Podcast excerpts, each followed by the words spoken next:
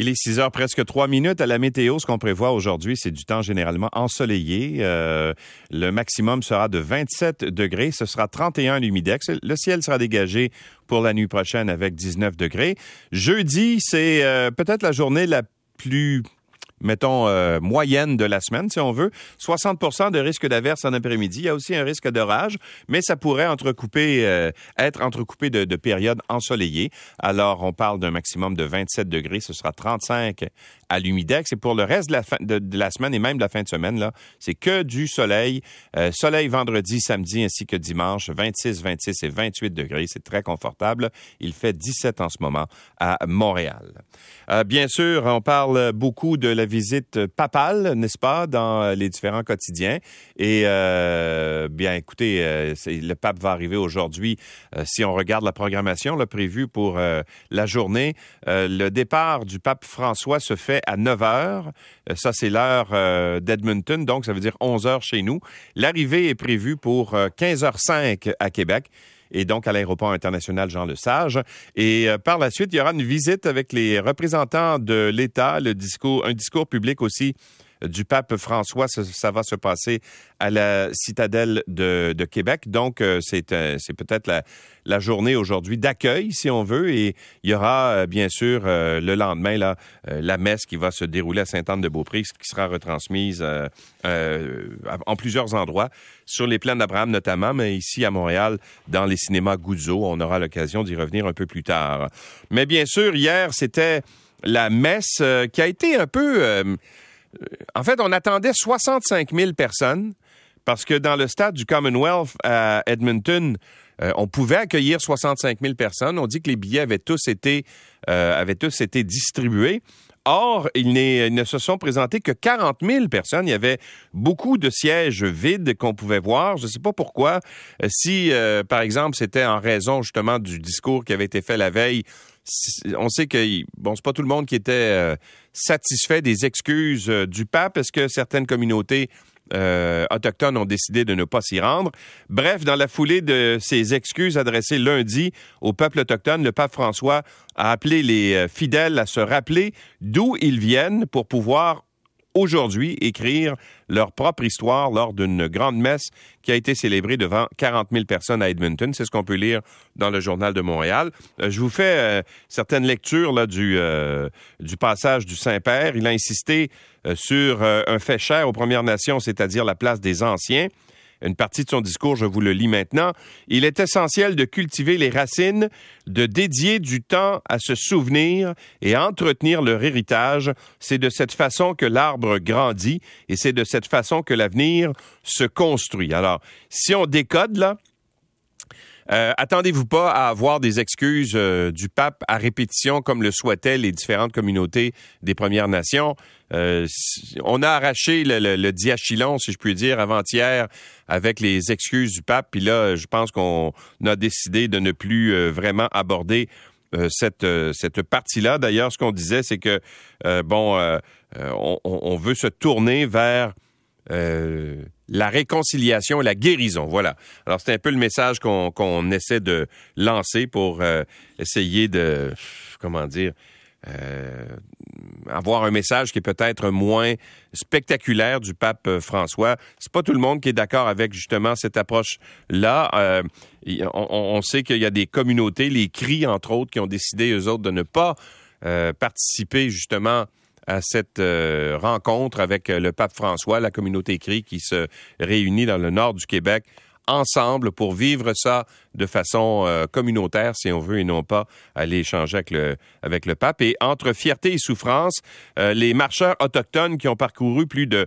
260 kilomètres depuis le lac Saint-Jean en soutien aux survivants des pensionnats ont été accueillis avec euh, beaucoup d'émotion à Wendake hier. C'est ce qu'on lit dans le journal La Presse. Et on cite notamment Thérèse Télèche-Bégin, qui est âgée de 72 ans, qui est une victime des pensionnats, qui, elle, dit, je l'ai fait pour les enfants disparus parce que moi, j'ai été pensionnaire. Elle a parcouru, imaginez, à pied euh, la route euh, menant du pensionnat de Pointe-Bleue euh, qu'elle a bien connu euh, parce que c'est là qu'elle était pensionnaire, jusqu'à Wendake, un périple de 260 kilomètres qu'elle a qualifié de marche de la guérison. Alors, bravo à ces gens-là. Ils étaient une quinzaine à avoir fait cette marche. Il y avait des jeunes, mais il y avait aussi des personnes euh, plus âgées. Alors, les 13 marcheurs ont été accueillis par une petite foule au centre de santé Marie-Paul Siwi-Vincent à Wendake vers 19h hier. Alors, et, c'est intéressant la phrase de Stanley Volant euh, qu'on connaît, là, euh, chirurgien euh, Inou, qui est connu pour avoir notamment parcouru une bonne partie du Québec à pied dans une espèce de, démarche de, de guérison. Alors il a dit, plutôt que de se mettre en boule, ils se sont mis en marche comme nos ancêtres l'ont toujours fait. Alors je trouve que c'est une belle phrase, ça résume bien justement comment justement, il faut, comment euh, les communautés autochtones essaient justement de se relever euh, de ces drames qu'ils ont connus euh, au, fil du temps. Alors, puis il y a d'autres témoignages également là qui sont qui sont qui sont dans ce qui sont livrés dans le journal La Presse ce matin. Et là, sur les pensionnats, L'Assemblée des Premières Nations, pour la, visite, la visite papale au Québec, estime qu'il aura fallu qu'il aurait fallu visiter un pensionnat au Québec. Mais le problème, c'est qu'ils sont situés très, très au nord. Là, euh, évidemment, euh, ils sont pas aussi près euh, que ne l'étaient justement les, les, communautés en Alberta, où c'est là où il y en avait le plus d'ailleurs de, de, de, de, communautés euh, là-bas. Mais euh, au stade Commonwealth, c'était facile d'accueillir les gens parce que c'était bien sûr dans la ville d'Edmonton. Et là, ben ça risque d'être un petit peu plus compliqué à la basilique Sainte-Anne de Beaupré parce que évidemment la basilique ne contient que 2000 personnes, 1400 dans la nef et 600 au sous-sol. Alors ça doit être une grande euh, église, ben c'est pas euh, c'est quand même pas le stade là, on, s'entend. Alors ça risque d'être plus compliqué pour avoir accès. Et là, tu sais, je vous disais tout à l'heure que le message est en train de changer, la teneur du, message change. Et cette déclaration euh, hier de, du cardinal Cyprien Lacroix euh, le, dit. L'Alberta est la province où il y a eu le plus de pensionnats et le plus de souffrance, a-t-il dit. et c'est normal qu'on commence là. On reconnaît les souffrances. Quand on arrive au Québec, le berceau de la foi catholique, on est ailleurs. Une fois qu'on a établi la vérité, il faut la réconciliation. On a donc pensé que les commémorations sur les plans d'Abraham seraient sous les signes de l'espoir. Alors, euh, vous voyez, là, quand je vous dis que c'est terminé les excuses, là, attendez-vous pas à, d'autres excuses, il n'y en aura pas. Euh, et on va essayer de d'amener ça vers un autre message peut-être plus positif pour l'Église catholique. Et euh, bon, les rumeurs persistent à l'effet que l'Église aurait quand même, les différents diocèses au Québec et au Canada auraient fait pression sur l'entourage du pape pour essayer de changer le message. Oui, c'était beau les excuses, mais maintenant, il faut passer à autre chose, selon euh, ce qu'on a entendu. C'est intéressant ce qu'on a entendu hier euh, lors euh, des différentes comparutions euh, devant le, comité du patrimoine canadien à Ottawa qui étudie justement la situation de Hockey Canada. Aujourd'hui, on aura vraiment les représentants d'Hockey Canada. Ça risque d'être spectaculaire aussi.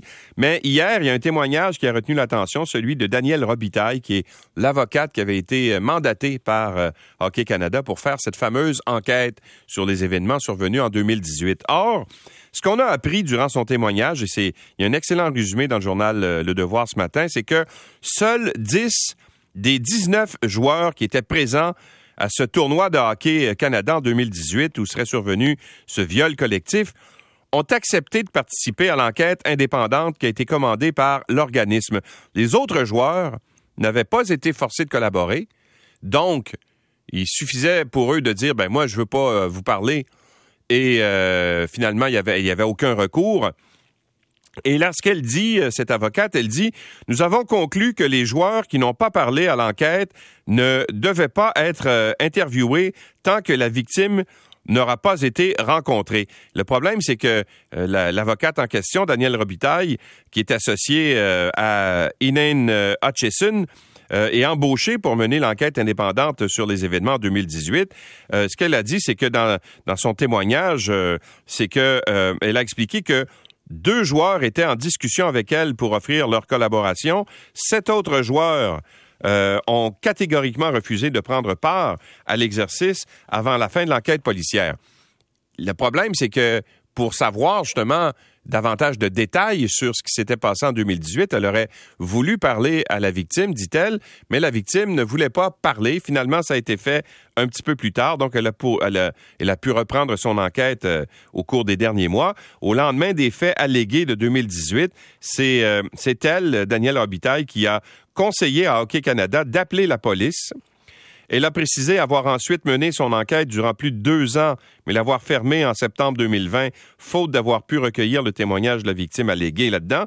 Et la victime a récemment changé d'avis, a fourni une version euh, détaillée des événements et l'enquête a ainsi pu être rouverte. On est maintenant en mesure d'interroger les joueurs restants, dit-elle.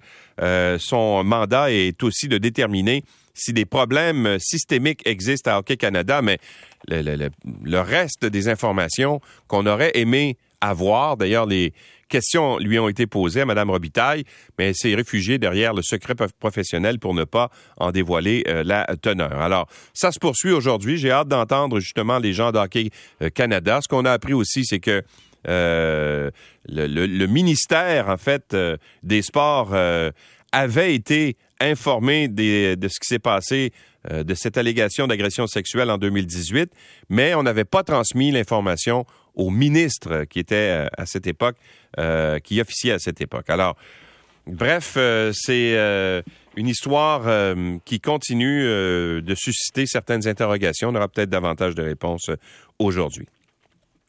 Sur la fonderie Horn, hier, je vous apprenais que la cible qui avait été faite par la fonderie, dans sa demande de renouvellement de permis auprès du ministère de l'Environnement, c'était 60 nanogrammes par mètre cube.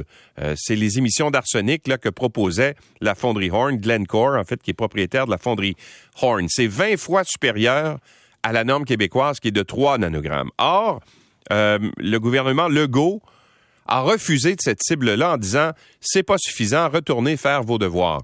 Et hier, euh, le, en fait, le, le, le, porte-parole, le responsable des communications du premier ministre, euh, euh, a dit que bon on pourrait, si on n'arrivait pas à réduire ces, ces normes-là, qu'on n'excluait pas la possibilité de fermer l'usine.